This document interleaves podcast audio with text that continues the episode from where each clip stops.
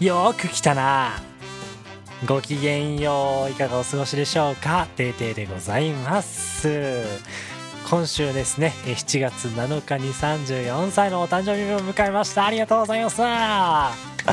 ま何をしてかあの何をしてたかと申しますと僕はですね、えー、誰にも言われないというのが怖すぎて、えー、Twitter、Instagram、えー、TikTok すべての SNS もう LINE もすべてです。あのログアウトしまして。引きこもっておりました。あ、まあ、結果的にですね7月20あの8日になった瞬間に全部ログインしてみたらあのたくさんのこうお祝いメッセージを頂いておりまして本当にあのすいませんでした、はい、あのチキンなんで。すいません。まあ34歳ですね、えー、今年、えー、1年間の目標としましてはえー、あのー、動画制作ね、えー、4月からちょっと取り組んでおりますけれどもこれちゃんとね、えー、スクールの方で、えー、ちょっとあの通わせていただいてちょっと勉強して、えー、これはあのなんとか仕事にしていこうかなと、え今後思っておりますので年明けを目標に、えー、なんとか週になる形収入になる形に持っていけたらなと思っております。はいということで、えー、今週もポッドキャストをやっていただいてどうぞ。デーデーの予定は未定。この番組ではインターネットに20年住み着いている私テーテーがスマートフォンや PC で楽しめるをテーマに今週の今気になるを取り上げてまいります。よー、テーテー。はい、えー、最初ですね、えー、漫画アニメのお話に参りたいと思います。あやかしトライアングルという作品をご存知でしょうか ?2023 年7月10日よりリスタートという形になっております。はい。あのー、あんまり聞き覚えがないですね。リスタート、つまり、あの、再開、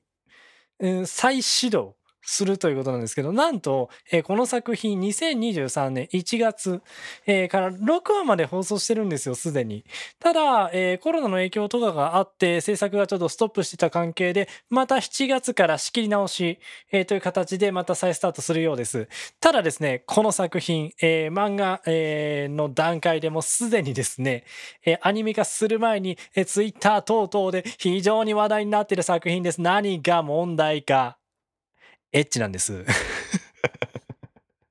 はい。あの、週刊少年ジャンプで連載してたんですけれども、えー、もうそれもですね、2022年4月の時点で終了して、今、ジャンププラスに移行しています。ジャンププラスの方に。はい、そのくらい、ちょっともう、少年誌ではもう、ああ、ああっていう作品だと噂を聞いていたので、えー、先ほどですね、アニメの第1話見てみました。えー、すごく期待に胸を躍らせながら見てみたんですけれども、うー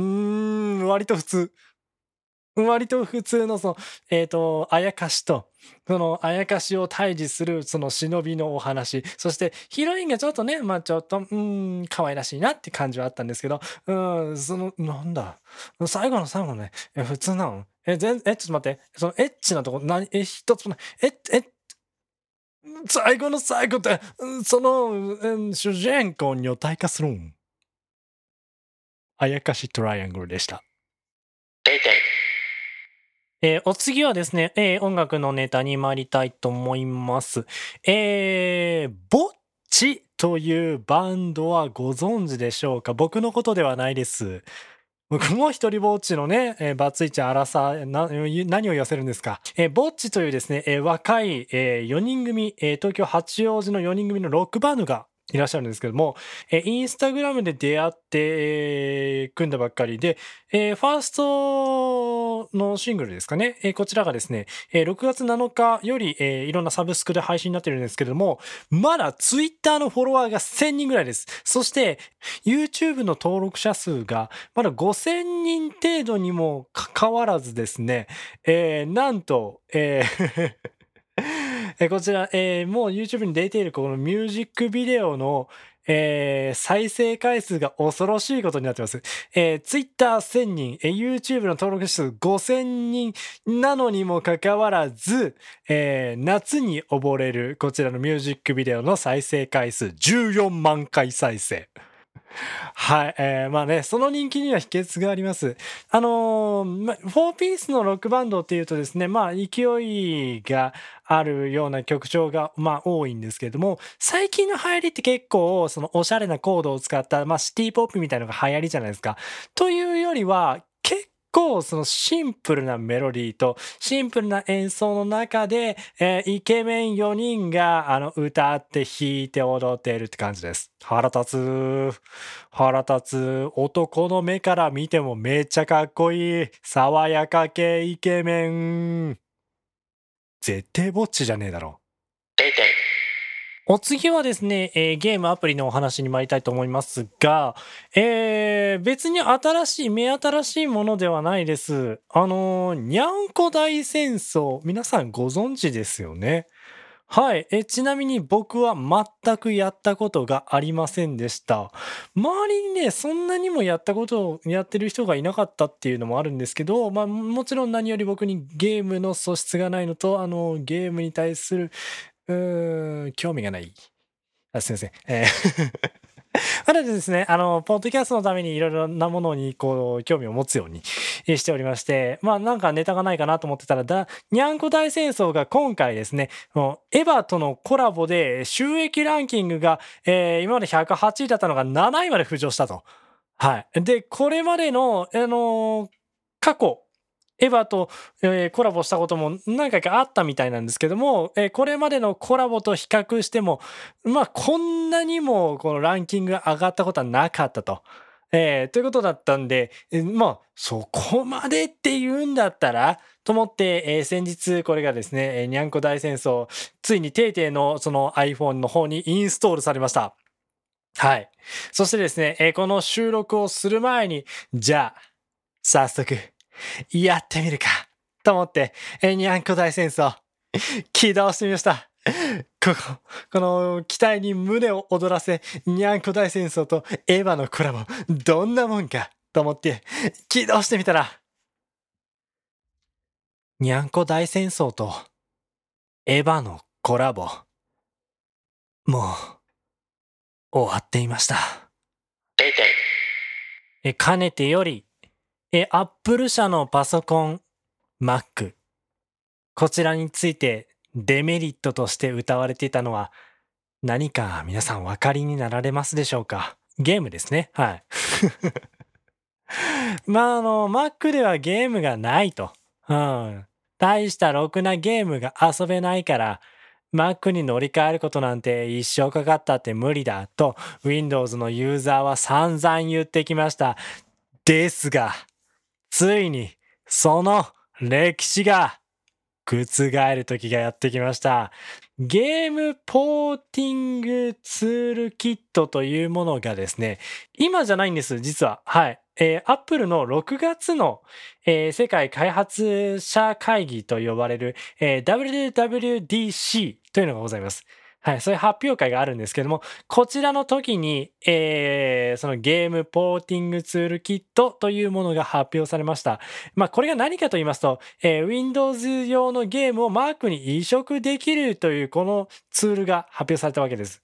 ただ、えー、今までそこまでまあ話題になってこなかったのが、いきなりですね、えー、ここの場に来て、えー、まあ話題に上がってきた。最初のアップデートが出てきたんです。最初のアップデートが出てきて、あのー、まあ、その前の段階、その一番最初に出された段階では、大して綺麗に動かなかったんですね。ただ、アップデート1回目で急にめちゃくちゃ、こうあの、動作が良くなったんで、これは期待できるぞ、と、今噂になっております。ぜひ、ちょっと今後ね、あの、Mac でもゲームできるようになったらいいなと思ってる方、注目しといてください。ゲームポーティングツールキットのお話でした。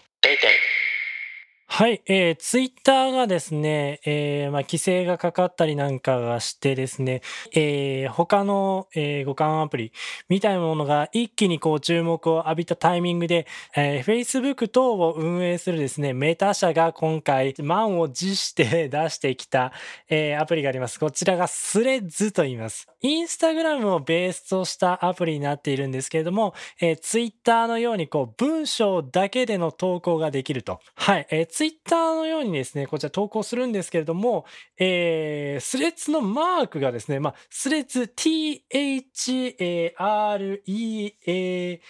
ですか、えー、といった、えー、スペルになっているので、T とかね、えー、まあ、言ったものがこうアイコンになるのかなと思うんですけども、えー、なぜかこちらですね、アットマークになってるんです。スレッズという名前と、えー、アットマーク、つまり、えー、会話、えー、最新の情報をシェアして、こう会話をこう楽しみましょうねっていうアプリになってる。だから、スレッドを立てて、はい。あのお互いに顔、リプライとかね、メンションに使うこのアットマークですよ。っていったものを、あの模倣してるので、こう、会話のきっかけとしてのこのね、えー、スレッドを立てるという、こういう形のコンセプト結構面白いなと思って入れてみたんですけど、まだですね、知り合いじゃない方、そして、あの、インフルエンサーですごく影響を持って、あの、バズってる投稿以外のものの、その探し方がないんですよ。なぜなら、このキーワード検索というものができないんで、うん。だからその新しく始めた人が、この有名人じゃない人をどうやってフォローしていって知り合いでもない人。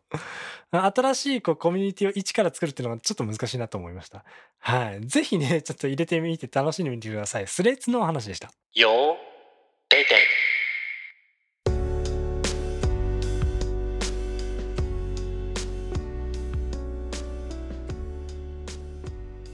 はい。ということでですね、えー、今回も最後までお聴きいただきましてありがとうございました。えー、まあね、えー、この夏、え、久しぶりにですね、ライブ配信の方で、ちょっと企画を打ってみようかなと思っているんですけれども、去年も全く同じ時期に、え、同じ企画をしたんですけれども、夏休みといえば、そうですね、え、読書感想文です。はい、読書感想文、感想画を、えー、ですね、えー、リスナーさん、もしくは、えー、配信者仲間の人にこう書いていただいて、えそれをこうみんなでね、えー、配信の中で発表会をしてみようかなというのを、まあ、去年ねやってみたらですね、まあ、あの誘った段階では「え読書感想文子供の時からめっちゃ苦手だったんだけどあそんな無理」って言ったんですけどあの大人がやるやつで学校の宿題でもないんで好き放題書いてもらって全然大丈夫だから安心して取り組んでっつってやってみてもらったらですね20人まあ参加してもらったんですけどすげえ楽しかったと、えー、ご好評いただいたので今年もあの開催する運びとなりました、えー、これお聞きの皆さんもねぜひあの参加してくれたらなと思っておりますのでぜひご連絡ください。ということで、えー、最後までお聞きいただきましてありがとうございました。えー、感想等はですね、ハッシュタグ予定見てラジオにツイートしてみてください。それではまた次回お会いしましょう。またな。